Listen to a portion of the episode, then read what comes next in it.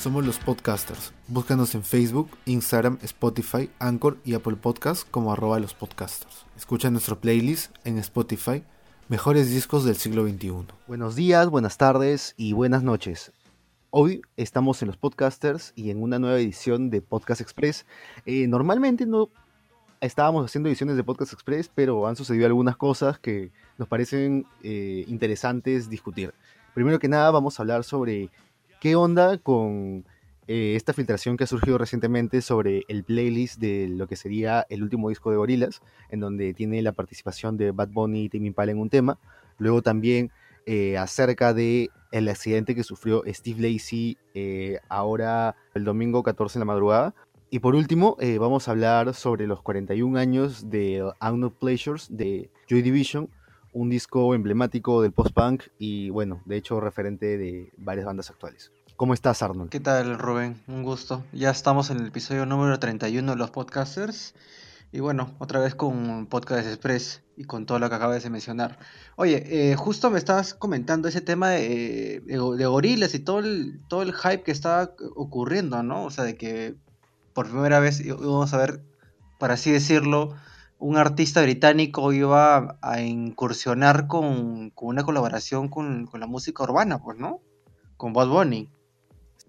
¿Qué te pareció eso al inicio? O sea, a ver, lo primero que. Primero no me pareció raro. O sea, siendo sincero, no me pareció raro.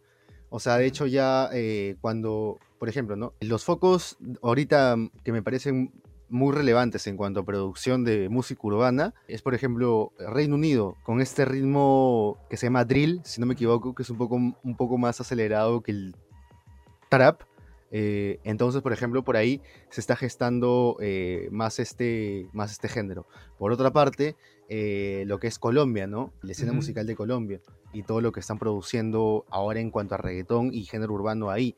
Entonces, no me parece extraño que, por ejemplo, ¿no? como comentábamos de repente en, el podcast anterior, en el podcast express justamente anterior, que también hablamos de Bad Bunny, fue de que mucha gente de España, muchos reggaetoneros, este, artistas urbanos, estaban yendo a grabar sus discos a, a Colombia o con productores colombianos, ¿no? Eh, a Estados Unidos con productores colombianos o a México con productores colombianos. Entonces, por ese lado no me parecería raro que por ahí confluyan algunas cosas, ¿no? Y sobre todo que Gorilas le gusta mucho meter en, sus canciones world music en general. Entonces, no me pareció raro. ¿A ti qué te pareció? Bueno, también, ¿no? O sea, era, era yo al menos en, en mi opinión, sí, sí me la creí. sí me la creí. ¿Por qué? Por lo que lo dijiste, por lo que dijiste último, ¿no? Eh, su último disco, que salió en el 2017, si no me equivoco, hubo bastantes feats con diferentes tipos de estilo. Entonces, uno decía, pucha, si le quiere meter con Bad Bunny en una misma canción con Tevin Impala también, no lo vería tan raro, ¿no? Pero claro, o sea, fue una especie de fake news que se empezó a mover bastante en Reddit y después en Facebook. Y ya lo han desmentido. Bastantes. Eh, el, el caricaturista de Gorilas ya lo desmintió. No ha salido el propio Damon Albarn a, desmentirlo. Pero bueno, ya sabemos, está confirmado prácticamente, ¿no? Eh, claro. Pero. O sea, lo que, lo que sí es un cae de risa, creo, es este, todas estas vainas de. O sea, es tan fake que obviamente no va a salir alguien de la banda necesariamente a, desmentirlo, ¿no? Y por otro lado, este. Estas cosas, ¿no? que ya estaban saliendo de que Bad Bunny va a ser relevante de nuevo Gorilas, ¿no? Huevadas así o por el estilo. Y pucha, y o sea, y en verdad puede haber una, una parte que, que, por esas razones, o sea, por, por la ola, ¿no? Como pasó, ¿no? Con Billie Eilish, ¿no? Para los Oscars, etc., ¿no? Y luego de los Grammys, ¿no? De repente por ahí un subidón eh, de marketing de la nada y, que sí te lo crees, Bueno, es cierto, pues, ¿no? Es cierto, mira, y es lo que usaron Gorillaz para el último, el último disco que sacaron. Hay una canción que se llama eh, We Fight the Power o We, We Are the Power, no me, acuerdo ahorita, en el que son como tres puntas, en el que está también Jenny Beth ahí de, de Savages, que también lo reseñamos en unos episodios pasados en los podcasters. Y ya, pues es, el gancho, pues, ¿no? Es el gancho para llamar bastante eh, la atención, ¿no? De, de, lo nuevo material que están sacando. Eh, quería también agregar ese tema de lo de T Impala. O sea, lo de T Impala no, no lo han, no han eh, rechazado, no, no, han dicho que es fake. Claro, de hecho han compartido como que sneak peeks, ¿no? Fotitos, ¿no? Con la gente de Team Impala y todo eso, pero nada como que confirmado al 100% o algo por Puta, el fácil estilo. el planner de la campaña lo han cagado, pues, ¿no? Va a te- va a tener que chambear otra vez todo, todo el contenido porque ya se, se- ya se soltó un poco más de información, ¿no? Pero O sea, acá, y lo otro chévere, este, como para, para cerrar un poco el tema, es de que ahora, ¿no? Escuchando el último tema de Gorilas, el, el episodio 4, ¿no? De Song Machine, que en este caso están, eh, es un tema en donde colaboran con Octavian. Eh, yo veo, pucha, por un lado, eh, marcada este sonido eh, cercano al post-punk de Manchester, ¿no? O sea, que ya te lo había comentado en un, eh, en, en un capítulo anterior, ¿no? Habían lupeado el bajo de Peter Hook y Damon Albarn estaba fuiste, haciendo diabluras con, con, ese, con ese track, ¿no? Entonces, este, creo, sigo creyendo eso, mañas. O sea, y creo que va por ese camino y con estos toques de world music, con cantantes afroamericanos que le dan un sabor o cierta cercanía al trip hop y al género urbano, ¿no? O sea, ¿tú qué crees que entonces fue lo de la colaboración con Peter Hook? Un- ¿Algo distinto a lo que están sacando? O sea, no, alucina que no, por eso te digo, o sea, creo que esta, esta nueva canción, y creo que lo que han sacado antes, eh, va en una línea más cercana a este post-punk de Manchester, New Order, eh, más cercano de repente también a, a bandas de la época como Charlatans, o de repente este, no te diría Stone Roses, que ya es de repente este Manchester, pero, o sea, se escucha un sonido, una sección rítmica de bajo que es cercano al, al- al- bajo de Peter Hook, y luego tienes este riffs de guitarras este, con delay, suaves, eh, ragueos en quintas, ¿no?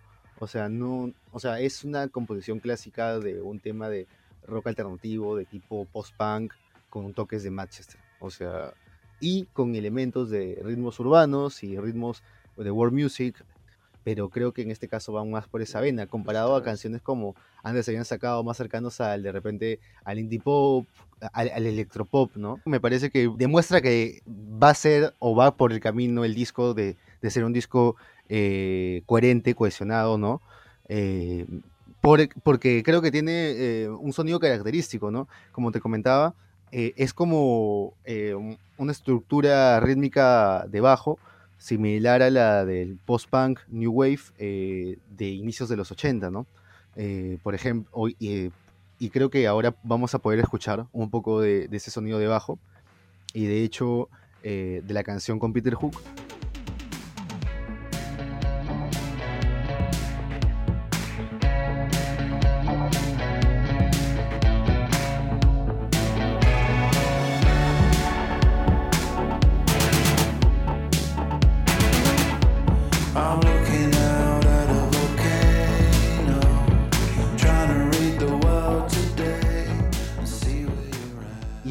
Vamos a escuchar un audio con la comparación de la canción eh, con el episodio 4 de Song Machine, la que ha salido hace poco, la última, que la vamos a escuchar ahora.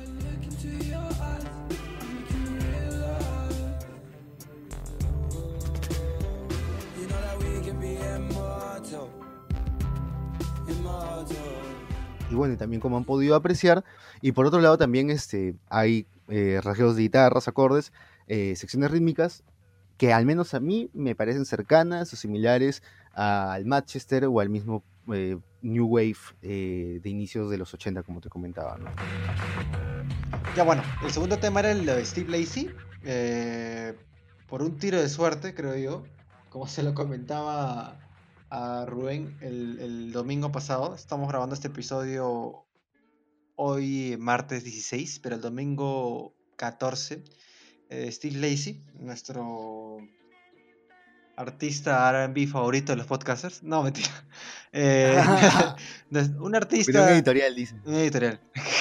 No, bueno, Steve Lacey, co- colaborador y guitarrista de, de Internet y también con su proyecto solista, eh, sufrió un violento eh, accidente y que salió de suerte, creo yo, de- sin, sin alguna lesión mayor, ¿no? Solamente un par de rasguños.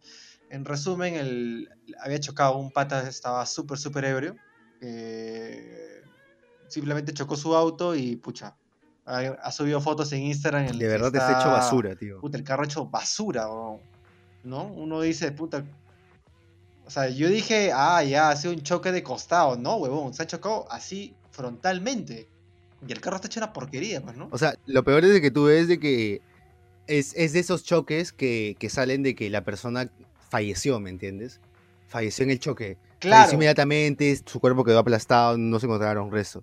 Y lo que a mí me sorprende es que también ves dentro de las mismas fotografías de Instagram que, tío, o sea, un colchón inflable dentro del carro, mañas, como, como bolsa de, como, como bolsa de aire, un fucking colchón inflable y supuestamente este modelo 3 de, de, de Tesla ha permitido Tesla. también este, que la cabina se mantenga intacta también. Eso me parece una locura. Mira tú, ah, yo no tenía ni idea. O sea, puta, yo no tengo carro, o no, acá, en mi casa no utilizamos un carro último modelo, pero no tenía ni puta idea que ahora los carros nuevos, o bueno, al menos el modelo ese de Tesla, que acá años luz van a ver acá en nuestro país, tengan este, estos airbags que, que cubren todo, todo el auto, huevón. O sea, eso es lo que, que Steve Lacy lo ha hecho vivir, man, ¿ya? Porque esa huevada era que el tío tenga una contunción cerebral y, y ahí mancó.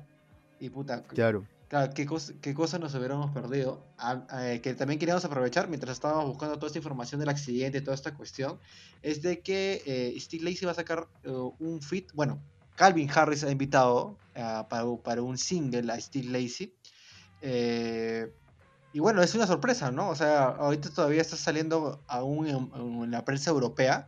Es muy probable que mañana recién se esté moviendo bastante la prensa latinoamericana o americana. Y quisiéramos poner o escuchar un preview que se ha estado, que se ha estado eh, moviendo bastante ahorita, una página que se llama edm.com.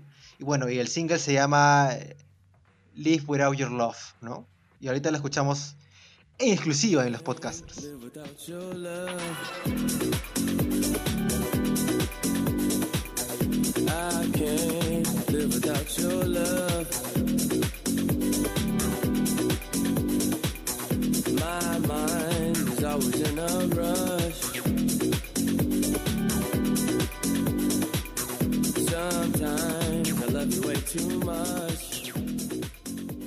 Bueno, como conversábamos más temprano con Arnold, le dije que, o sea, para no irme tanto en floro, solamente algo puntual, estos tipos han pasado del soul funk eh, setentero, eh, con todas esas vibras, ¿no? Al house de inicios de los 90, ¿no? El que primero empezó en La Hacienda y luego se fue a Ibiza.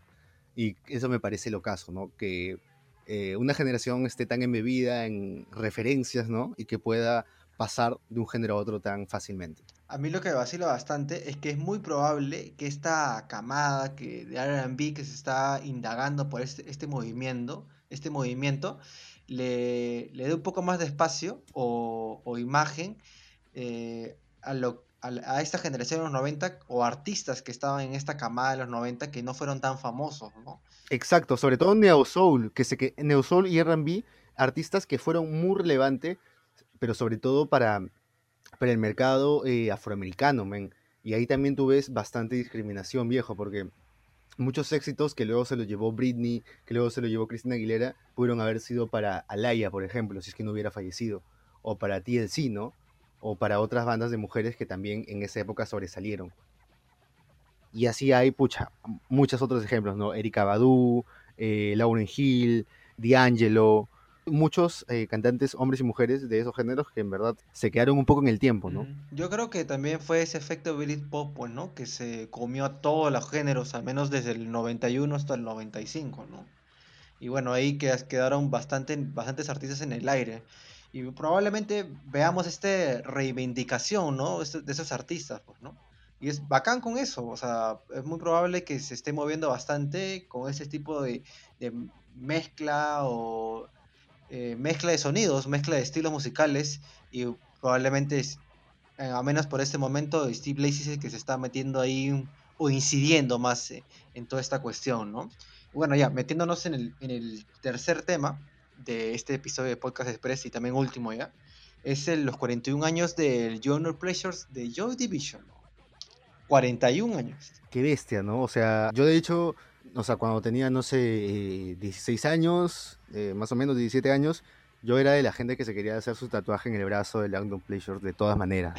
La portada. Quería tener ahí mi pulsar, mi pulsar vibrando en el brazo, y era poco decirte en el brazo, o sea, había evaluado hasta hacérmelo de repente en el pecho, etc. O sea, porque en verdad, eh, memorable ese disco, bastante paja, o sea, toda esta parafernalia de la casaca con el hate atrás, ¿me entiendes? Este, esta onda de esta bipolaridad, ¿no? De ser una persona eh, agradable, con sentido del humor, pero por otro lado de- depresivo, con el puchito. Entonces, o sea, todo este concepto, ¿no? Del, del antihéroe post-punk, que luego continuarían otra, otra gente, ¿no? Como Nick Cave, como Robert Smith, como el cantante de Bauhaus, ¿no? Peter Murphy. Peter Murphy, ¿no? O el cantante de Cuando Bunnymen, ¿no? Ya X, ¿no? Puta, ya hemos nombrado más de seis artistas, cinco artistas, por Jar Curtis, weón. Así que ahí date cuenta nomás cuál ha sido la influencia.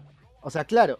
Y, y en verdad, yo no diría que tal vez una influencia directa, pero sí, o sea, fue parte de la escena que, o sea, al menos de, de esa ciudad de Manchester que, que sí fue relevante. O sea, creo que, eh, no sé, bandas como, como ellos, ¿no? Como Buzzcocks, por ejemplo, ¿no? Como los mismos Smiths, o sea, son bandas que eh, rescataron sonidos que habían escuchado previamente, a la vez este, mezclaron cosas propias, ¿no? Eh, por el lado de, de Joy Division creo que lo que hay que rescatar es que era eh, m- rupturista en cuanto a lo que a lo que proponía, contrario a de repente eh, lo que hemos mencionado, ¿no? De Smiths, ¿no? Que venía más del pop clásico, ¿no? El pop tweet. En cambio, eh, Joy Division rescataba más de The Stooge, rescataba sonidos de The Velvet Underground, ¿no? Un poco más de escena indie, Harto, ¿no? rescataba sonidos ya desde de la escena indie de esa época. Y bueno, ¿no? Eso es lo que me pareció chévere. O sea, fue un. De hecho, un álbum muy frío, un disco muy frío, que creo que. Perfecto para este invierno latino, al menos. Exacto, o sea, un disco muy, como ellos lo dicen, ¿no? Este, ese sonido mono que al final salió que eh, en el disco no fue por ellos, sino por su productor, porque ellos en verdad, eh, como también he conversado otras veces contigo, tenían un sonido bastante cercano al punk. Yo eh, te diría, eran cercanos a tal vez este por momentos a Idols, ¿no? Creo que lo llegamos a conversar. Exacto. Entonces, este, o sea, por ese lado, ellos sonaban hasta a veces como una banda, ellos, eh, lo comentaban los críticos, de heavy metal en vivo, pero en el estudio no llegaron a sonar así, pero a pesar de eso, eso les dio el, el- el impulso luego, ¿no? Y de hecho ya su sonido más atmosférico, más completo, salió en el, en el siguiente disco, ¿no? Ya en el, en el disco póstumo. Pero dentro de la escena eh, de Reino Unido, ya habían ciertos antecedentes de, de esta imagen que ellos querían proyectar o de esta, de tal vez el contenido de, de- su estética eh, y de su performance como banda, ¿no? Eh, que por un lado, y bueno, y también su sonido, que era por un lado Su- Suxy and the Banshees, que son los pioneros, ¿no? En el post-punk en Reino Unido, y que eh, de hecho, por palabras de los mismos integrantes de la banda, la mencionan como una referencia princip- principalmente al baterista y al bajista, o sea, esa combinación rítmica que no la escuchaban dentro del punk, ¿no? Y por otro lado, ¿no? Este, también eh, tenían influencias de lo que era eh, bandas de, de, las primeras bandas de electrónica de Alemania, ¿no? Eh, Kraftwerk, Neu, Kang, ¿no? Y de hecho, eh, alrededor de los 80s, de finales de los 70s, inicios de los 80s, muchos jóvenes con las primeras giras de Kraftwerk por Inglaterra se vuelven locos. O sea, llegó un momento en el que ya la generación de chicos no pedían este, que les regalen guitarras, pedían que les regalen este, teclados o sintetizadores o cajas de ritmos. O sea, y ahora ya estaban al alcance del bolsillo, ¿me entiendes? Ya no eran máquinas para músicos virtuosos que solamente tocaban este, música progresiva o, o- o música psicodélica o música este, clásica o, o música experimental, ¿no? Entonces también están influenciados por artistas influenciados por esta vanguardia, como en este caso David Bowie y Brian Eno, ¿no? Y por otro lado también este, tienen estos, estos elementos que los ponen cercanos a bandas de repente de hard rock o bandas de stoner rock o bandas de rock psicodélico, ¿no? Este, esta cierta cadencia en la voz cercana a Jim Morrison, ¿no? Estas atmósferas en canciones como Dead Souls, ¿no? Que de hecho no está en la versión original de, este disco, ¿no? Pero por citar algunas canciones, ¿no? Y a lo que te comentaba sobre su sonido, ¿no? De que ellos eh, no querían ese sonido tan, tan frío, tan, tan seco. Eh, ellos querían eh, sonar un poco más como lo que eran en vivo, que era un sonido, como ellos mismos lo, lo- lo escribían, una patada en la cara. O sea, que era bastante fuerte. Tal vez en la canción que más se refleja es en Interson, tal vez, al menos en el disco. Y bueno, este. Eh, al final el, el productor les dijo que no, que mejor ir por ese camino. Ellos están molestos, de verdad. Lo- lo- los que estaban más, más molestos con el resultado del disco fue Bernard Summer, eh, futuro vocalista y instrumentista de mm, New Order, y Peter Hook, futuro bajista de también New Order. ¿A ¿no? quién le encantó? ¿A quién le Este, encantó el, el álbum? o- A Ian Curtis le encantó el álbum. Pero fue. A Ian Curtis le Claro, pero fue un efecto a largo plazo, ¿no? O sea, tenemos que tener en cuenta Claro. que Ian Curtis tenía epilepsia, agorafobia, depresión. O sea, era una persona un poco inestable, podríamos decirlo así. O sea, eh, justo le, eh, leí una entrevista, volví a leer una entrevista que le hicieron a Killing Joe cuando vinieron hace dos años y le preguntaron si había conocido a Joy Division. Y comentó esto, ¿no? De que ellos llegaron a telonear a Joy Division en su momento y que eran personas muy alejadas entre ellos mismos, ¿no? No, no había ese, ese compañerismo, esa camaradería que usualmente se ve en una banda, pues, ¿no? De rock, por así decirlo. O es lo que se debería de- ver, por así decirlo. Pero as- Peter Hook lo decía, ¿no? Ellos tenían 21 años, 20 años. y estar con Jan Curtis era como. No era como el aguafiestas, pero era como que no había este química, como que de estar todo el tiempo ahí hueveando, chacoteando, ¿no? Era algo más profesional, podríamos decirlo, ¿no? Claro, o sea, y en verdad esa no era la profesión de, de Ian Curtis, ¿no? Él era eh, un burócrata joven, ¿no? Este, de hecho decían que era, en uno de sus últimos libros de memoria comentan que era conservador, que tenía esta visión un poco conservadora, ya tenía ciertas preferencias con Margaret Thatcher antes de que sea primer ministro, de hecho, si no me equivoco. Y otro dato curioso es de que justamente eh, Engels y Marx, eh, también lo leí en este, en- en- este artículo, que lo voy a citar de La Razón, el periódico de España, de que lo curioso es que, bueno, como vi también esta, esta pequeña crónica, o mejor dicho, en, esta, mm, en este escrito de opinión, con algunos datos de, de La Razón, el periódico español, para Marx y Engels, cuando formularon eh, la idea del comunismo eh, como filosofía política, de hecho se inspiraron eh, o pensaron mm, primero que nada en el complejo industrial de Manchester, al ver cómo vivían miserablemente las- lo- los trabajadores industriales, ¿no? Entonces, también lo comentan en su memoria, no me acuerdo si, si Peter Hook o Bernard Summer, de que él al menos hasta los nueve años no vio un árbol. O sea, al, o sea, al parecer podían tener de repente personalidades frías también por el contexto en el que fueron en el que fueron criados, ¿no? Y de hecho, eso se ve muy reflejado en la música de, de, de la escena de Manchester desde los finales de los 70 hasta, hasta inicios de los 90, ¿no? Mucha influencia o mucha como que naturalidad para, para la música electrónica, ¿no? Que es un poco la continuación del trabajo de sus padres, ¿no? Como Ujú. trabajadores metalúrgicos, industriales dentro de estas fábricas. Y de hecho, ¿no? Ellos en sus mismas memorias lo mencionan, ¿no? De que se sentían cercanos, pero, o sea, eran personas frías que no se preguntaban realmente cómo estaba el uno del otro. Y creo que por eso también, ¿no? Este, nunca hicieron mucho aspaviento sobre la muerte de Ian Curtis, de hecho, nunca se colgaron de eso. Eh, New, New Order. más, se, se- se trataron de alejar totalmente de eso, ¿no? O sea, exacto, exacto, exacto. O Pero sea, cuando siempre... salió el, el single más conocido de Joy Division, el, el Amor nos partirá a los dos, o se, no sé si se integrará o esa huevada. Bueno, era, era un contrato, era, era algo de forzado, pues, ¿no? no Ellos no querían colgarse, simplemente era terminar el contrato y ya, pues, zaf- zafamos de este proyecto y comenzamos con New Order.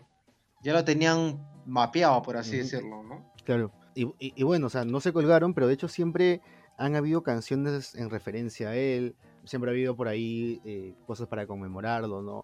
Eh, buenas memorias. Y de hecho también, ¿no? El hecho de no colgarse de, de la fama de él, ¿no? O de no seguir con la banda, también te dice algo, ¿no? O sea, personas frías, pero personas con ciertas, tal vez ciertos códigos. O sea, no porque seas frío es que no tengas eh, sentimientos cercanía con una persona, ¿no? Y ya para fin- finalizar mi comentario, para no irme más por las ramas, lo que quería decirte es de que querían sonar de repente como, como o sea, eh, como te comenté en el capítulo de, de- de post-punk, que Idles me parecía a veces que sonaba por momentos a, a Joy Division, en, en las canciones más crudas de Joy Division, o las canciones de Killing Joke, por esa crudeza de, las canciones y la cadencia, ¿no? Un poco más lenta dentro de, de- de este tipo de punk, pero que no necesariamente podías categorizarlo entre punk o post-punk con, una, Ujú. con una etiqueta, O sea, ¿no? en realidad, mira, Yo este disco de acá no fue algo que escuchaba bastante en mi adolescencia. Creo que ya lo repetí en varias veces en, en varios episodios en el que yo sí me metí bastante de lleno en lo que fue el Dream Pop y Shoegaze, casi te- terminando el, el cole. Pero cuando escuché yo eh, este Know Pleasures, o sea, ya por el por un poco más de, de recomendaciones musicales de la gente que está a tu alrededor, ¿no? Me, me- me gustó tanto esta, esta, esta especie de, de ambiente de soledad, de, de que, puta, eh, esto- hay cosas que no me agradan de lo que, de lo que hay a mi alrededor, según Jan Curtis, hay, hay personas que no son buenas a mi lado, o algo así, ¿no? O sea, la primera canción que me escuchó este disco eh, fue Candidate, que es este, esta canción que comienza con un fade de batería así súper, súper deprimida.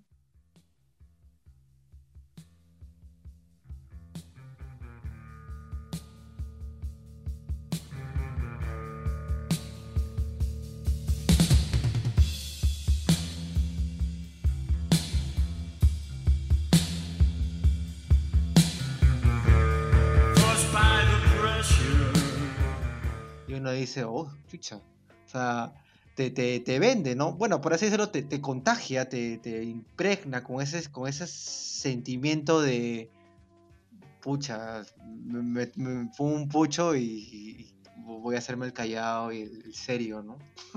Ah, me hago claro, me quiero hacer el, Claro, el, chico, el, el chico especial dañado.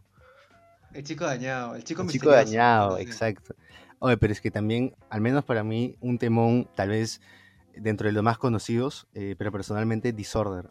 Es una canción que no sé dónde encasillarla y que al menos cuando yo escuché por primera vez, eh, a, pesar de que no sé, sea esto de repente falta, ¿no? O sea, la primera, la primera vez que escuché eh, los temas de The Drums y el inicio de las líneas de bajo, me recordaron un poquito a, a este intro de Disorder, ¿no? Y la línea de bajo que, que, tiene, que tiene esta canción. Y que de hecho me parece, o sea, si crees que, puta, no sé, Joy Division es necesariamente solamente post-punk depresivo y eso, o sea, creo que por ahí vas a encontrar algo interesante. Similar en Interson, ¿no? Que también tiene una vibra bastante positiva a pesar de todo. Mira, mira, no, no, no me imagino cómo habrá sido haber escuchado este disco en su, en su momento, pero poner el, no sé, el vinilo o el cassette, ¿no? De, de Junior Pleasure y haber, escuchar por primera vez Disorder y decir, ah, mira, esto suena como un poco de Suicide Visions y un poco por ahí, por allá, y después escuchar The Day of the Lord y decir, ¿qué fue? Y después escuchar Candidate y decir, Claro. ya, oye, ya, qué, qué triste, una cosa así. Exacto, y luego New Dawn Fates y de la nada este, o sea, ya todo se va volviendo, eh, bueno, y luego empieza Shilo's Control y ya ves lo que son este, los, los sonidos grabados en estudio, ¿no? Que no necesariamente son instrumentos musicales, ¿no? Sino que son folies de diferentes artefactos, ¿no?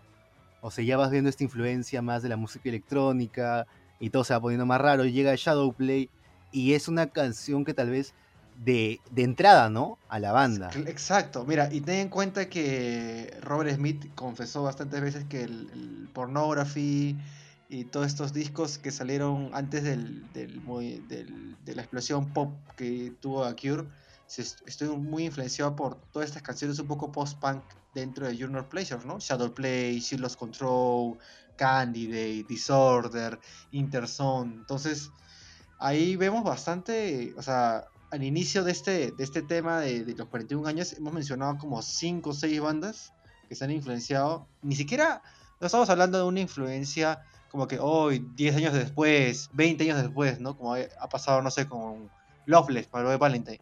Sino que fue el año siguiente. O sea, falleció lamentablemente Ian Curtis y salió Bad House, The Cure, Suicide and the Bounces cambió un poco también su estilo a, este, a, a- a lo que sacó Junior Pleasure, ¿no? Entonces fue una influencia rápida, directa, ¿no? O sea, Algo que necesitaba Claro. bastante, al menos el sonido Pero no, Manchester. no es como que todas las bandas dicen, ah, sí, vamos a tocar post-punk y la puta madre. No, o sea, es como que de la nada había un sentimiento de, de tal vez por ahí cierta tristeza, cierta anomía, apatía con respecto a la sociedad, ¿no? Y a, tus oportunidades, ¿no?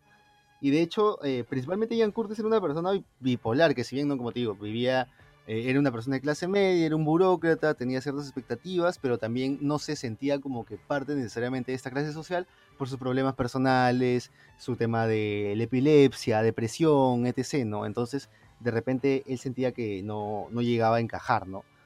Entonces, es- todas estas atmósferas, ¿no? El hecho del- de, los lugares, de los lugares fríos, el clima frío de Inglaterra, ¿no? Eh, creo que eh, llevaron, ¿no? También al... al- y, y- también por lo que dejaba la música, ¿no? Eh, tenemos antecedentes, ¿qué cosa? Glam rock, tenemos antecedentes a The Stooges, tenemos antecedentes, como también decías, ¿no? De Velvet Underground, Bowie, o sea, era un camino que de repente podríamos haberlo visto, porque si te das cuenta, esto es como que un viraje simplemente hacia la ropa negra, pero básicamente se, se siguen guardando ciertos patrones de vestimenta del punk y del glam. Solamente que ahora con colores más eh, oscuros, ¿no? Negros, morados, este, bla- eh, blanco, monocromático, ¿no? Ujú. Entonces, este, ta- también, o sea, por ahí lo veo, o sea, como que de, de repente algunos sonidos confluyeron como otros no, ¿no? Y, y como dices, ¿no? Este, ahí se ven ciertas, ciertas influencias, ¿no? No como que, ah, ya, esta banda está tocando este género y voy a ir por ahí, no, sino como que, oye, estas canciones me parecen relevantes y justamente esta banda fue, ¿cuál? Tal Claro. banda, ¿no? Mira, y esto que se me estaba olvidando también, el, el rasgo vocal. El rasgo vocal, el, el- el- el- la forma de cómo can- can- canta Jan Curtis es algo que pero, predominó hasta ahorita, pues, ¿no? Interpol, Motorama, Inch Nails, o sea, o sea, todo el mundo quiso invitar en parte un poquito a Jan Curtis. Interpol, su banda, pues, White ¿no? Lies. Sí, pues, pero, o sea, ahí nomás te das cuenta cuál ha sido la influencia bastante. Yo, yo no sé por qué se demoró tanto, o sea, es, eh, el Joy Division a sacar este disco, ¿no? O sea, teniendo tanta influencia, bebiendo tanta influencia, este disco debió haber salido mitad de los 70. Mm, 79 me pareció un poco tardío, pues, ¿no? Entonces fue como... Pero, pero cuando ellos empezaron a tocar, Claro, 77 por ahí, ¿no? 77, fines de 77 por ahí. Y eso hace que uno diga, pucha, se, se, o sea, fue como que, ajá. O sea, todo el mundo, to- la- la- el movimiento Manchester, escuchando Junior Pleasure y decir, este sonido era el que quería escuchar, ese sonido es lo que tenía en la cabeza y no sabía cómo, cómo sacarlo, cómo, cómo interpretarlo, ¿no? Entonces ellos chaparon este nicho muy bien. eh, o sea, obviamente, es, eh, Peter Hook y toda la, toda la, toda la banda, eh, Jan Curtis incluido, no tenían en su mente decir, oh, me estoy sacando el disco, man. ¿ya? No, o sea, tenían solamente decir, oye, este es un contrato, estamos sacando un disco más y va a salir eh, Closer y de ahí, pucha, sacaremos otro disco más, ¿no? Y ahí falleció y simplemente fue como, como dijimos al inicio también, simplemente decir, ya murió el cantante, hay que seguir con otro proyecto y se acabó, ¿no? Y este tema de New Order también fue como que totalmente distinto, ¿no? O sea, aprendieron su lección de que no, o sea, había este, este, esta especie de aura entre ellos de que no se llevaban, no era tan personal la relación y con New Order estos sonidos también cambiaron mucho las cosas, cambiaron mucho las relaciones, cambiaron mucho la compañía de ellos, ya se sentía un poco más, hasta, hasta en los conciertos se le veía un poco más como cercanos, uno, uno, uno, uno, eh, cada uno entre ellos, ¿no? Y eso hace que al menos le den un vuelco 180 grados eh, eh, los ex integrantes de Joy Division. Claro, es que, o sea, ahí también ves de que desde un inicio, pucha, Summer y, y Hook eran patas. O sea, ellos vieron a Sex Pistols y dijeron, queremos esto, ¿no? Eh, y en el camino fue desarrollándose en el 78, ¿no? Eh, bueno, desde el 76 que se formaron, 78 que sacan su primer EP, y, y- y se va formando este sonido de Joy Division. Y te das cuenta de que de repente ahí el elemento eh, que cambia el juego, ¿no? Que trae las influencias un poco de, de- de esta performance, ¿no? De Lou Reed, de David Bowie, de, del- o sea, esta, es- esta personalidad, ¿no? Parte de las letras, ¿no? Él estaba muy influenciado por los poetas malditos, por Burroughs, por ejemplo, ¿no? Eh, de la generación Beat. Entonces, este, de repente ese fue el elemento que agregó lo que necesitaba esta efervescencia punk para virar, ¿no? Un poco hacia, hacia el post-punk, ¿no? Y que, que- y que creo que también fue lo que inyectó en su momento eh, Sux- Siouxsie and the Banshees, ¿no? En sus primeros discos. Bueno, para terminar este episodio, eh, para, para ti que estás escuchando esto y se ha llegado a escuchar Your Division por, por la presión social, ¿no? Escuchar Love With Us Apart. eh, te recomendamos enormemente este disco Junior Pleasures. O sea, podríamos decir que es por un poco de historia, por un poco de saber un poco los antecedentes de lo por qué Interpol, por qué Smashing Pumpkins, por qué Block Party y todas las bandas que hemos mencionado suenan así, ¿no? O por qué vocalmente, vocalmente suenan un poco diferente a, a lo que podríamos decir que el- la, la escena indie de los 2000 y 2010 han estado cambiando últimamente. O sea, eso. claro, mira, así como podrías decir que de repente la onda grunge fue influenciada por ahí por, no sé, el estilo de Joe Cooker, de, de Jim Morrison, ¿no? Esas personalidades del, del, del rock psicodélico de los 60, toda la onda de revival post-punk de los 2000 y de ahora de los 2020, o sea, son a partir de Ian Curtis, Robert Smith, el de Peter Murphy, eh, bandas como Gang of Four, Su- Su- Susan the Banshees, The Damned, etc. O sea, parten de ese caldo de cultivo y principalmente la, la figura resaltante es Ian Curtis, ¿no? Entonces es así de relevante, ¿no? Para la música. o sea. Y vea muchas críticas al género últimamente, pero o sea, es como que, pucha, antes de repente era un género que fue de una época, pero ahora, por alguna extraña razón, por popularidad básicamente, ¿no? Creo que es bastante pop el post-punk, ¿no? Eh, ha ingresado, o sea, ahora ya es como un género más, ¿no? Yo creo que dentro de unos 10 años va a ser como que pop, RB, post-punk, punk, no sé, ¿me entiendes? No sé si me dejo entender, o sea, va a ser ya como un género que van a salir sucesivas bandas. Y creo que lo mismo va a pasar y creo que está sucediendo con el shoegaze y con el dream pop, ¿no? De hecho, antes lo veíamos más, más escalados, ¿no? Por temporadas, más espaciadas, ¿no? Eh, cada cinco años sale, no sé, un- un- una, cabana, una camada de bandas, o cada 10 años, etc., ¿no? Ahora lo vemos como que una misma escena, tienes bandas de diferentes géneros, o sea, ya es una realidad, ¿me entiendes? Y no está nada de malo. es pues. chévere Sí, porque o sea, conviven entre sí varios estilos. Exacto, Claro, conviven entre conviven sí. entre sí varios estilos eh, por países o, o por, por continentes. Vemos que en Rusia es totalmente diferente que en Inglaterra, Francia, Italia, ¿no? Y acá en Latinoamérica que tenemos... Mismo México o acá en Perú, sí, ¿no? acá en Latinoamérica tenemos esta efervescencia, el post-punk cada, cada cierto tiempo. Y, o sea, y, y no es para, no es para por hablar de más, ¿no? O sea, vemos que ciertas bandas, ciertas bandas post-punk rusos vienen acá y llenan gente. Entonces, eh, hay este, esta especie de cariño con el post-punk, al menos acá en, acá en el Perú. Y pucha, de hecho también, ¿no? En, o sea, yo diría que, en, que principalmente en México, ¿no? Que sabemos que, que ahí las bandas post-punk, al menos ahorita, pucha, están reventando. Y en verdad, es como si el post-punk recién hubiera llegado ahora, porque, o sea, yo juraba de que luego de la explosión del post-punk del, de los 2000, ¿no? Con toda esta onda de Interpol hasta, no sé, más adelante, hasta, no sé, este, como te decía, White Lies, o ya este. Human Tetris, Motorama, ya, ¿no? Acababa, ¿no? Pero al parecer ha seguido avanzando el género, se han seguido cultivando diferentes exponentes y chévere, ¿no? Claro, mira, yo, o sea, ponte, ahorita que hemos estado es- escuchando un- una banda de post-punk ruso, o sea, por presión social, por así decirlo, por, porque la gente lo está escuchando lo recomienda, que es esta banda Molchat Doma, yo lo, yo lo considero, de verdad, como una entre Joy Division y New Order, así como que en el medio, por ahí. Es que es Dark Wave, o sea, es Dark Wave, o sea, es este, tienes un, tien- o sea, no llega a ser Clan of, Clan of Simox, pero tiene por ahí ciertos toques de Clan of Simox, ¿no? Estas bandas que ya surgen a mediados de los, de los, de los Ujú. 80s, ¿no? Tal vez más de rock gótico, y de hecho ya contienen una mayor presencia eh, de sintetizadores, ¿no? Por eso muchos dicen, no, no es post-punk, es Dark Wave, etc., ¿no? Pero bueno, ¿no? Ujú. Este, ¿qué chucha importa? Es canciones para, para gente gótica. No sé, weón. Yo no soy gótico, pero yo escucho más o menos post-punk.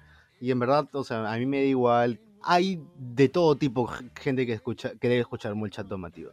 Y te lo digo yo que he estado en, puta, no sé, en los meros, meros, meros, meros, meros, meros antros de gusta. Y no sabía qué hacía ahí, tío. O sea, pero respeto a toda la gente, pero pucha, no es, no es mi onda. Pero la música es de puta madre, tío. Entonces, no, no juzgarlo también de básico, ¿no? Porque también alguna gente también se, llena de, se llena la boca de, ay, ¿por qué escuchas eso? O que todas las bandas suenan igual. Pucha, la verdad es que muchas bandas de un mismo género suenan bastante similar, ¿no? Al menos de que todos sus exponentes sean virtuosos, como a veces sucede en el jazz, ¿no? ¿No? Es decir, eh, si bien es un tanto monótono, o sea, yo creo que por algo pegan de nuevo las bandas de post-punk, o sea, más allá de que pasa una generación, creo que ahí le agregan un poquito más y un girito adicional, ¿no? Como comentábamos de Tame Impala, ¿no? En relación a bandas como Happy Mondays o bandas de rock psicodélico de Exacto. los 60, 70, ¿no? Bueno, y eso es todo entonces eh, por- con Podcast Express.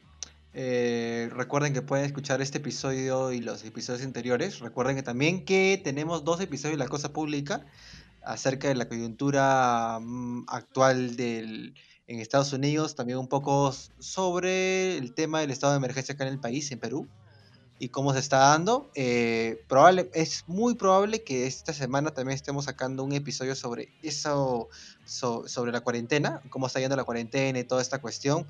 Y nada, pues eh, pueden escuchar este episodio en YouTube, Spotify, Apple Podcasts, Deezer y demás. Nos estamos viendo en una siguiente ocasión y nada, cuídense. Hasta luego. Hasta luego, nos vemos. Gracias.